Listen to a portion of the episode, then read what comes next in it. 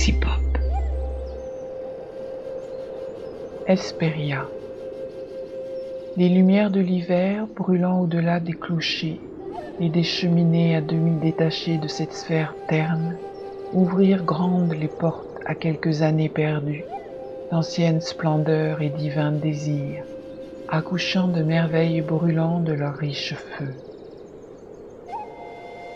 Lourd d'aventure et ne craignant pas la peur, une rangée de sphinx là où la voie s'éclaircit, sous les tourelles et les murs palpitaient de lointaines lyres.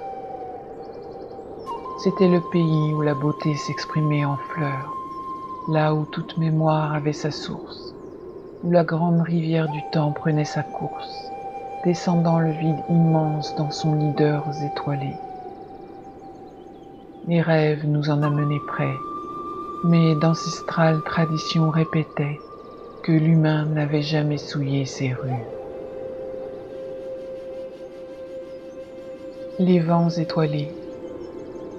Il s'agissait de certaines heures de tristesse crépusculaire, le plus souvent en automne, quand le vent étoilé se verse, descend la rue depuis le sommet de la colline, désertée sans aucune porte ouverte, mais où des hâtives lampes de nuit éclairaient des chambres douillettes.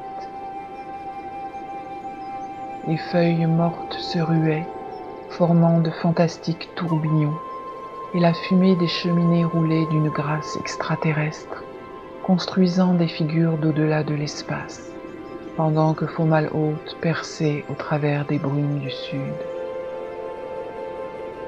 C'était l'heure que les poètes lunaires connaissaient, que les champignons de Yugoth germaient, et que les parfums et les nuances des fleurs remplissaient les continents de Newton comme avec un riche parfum de terre encore pour chaque rêve, ces vents conviaient des dizaines des nôtres et les entraînaient.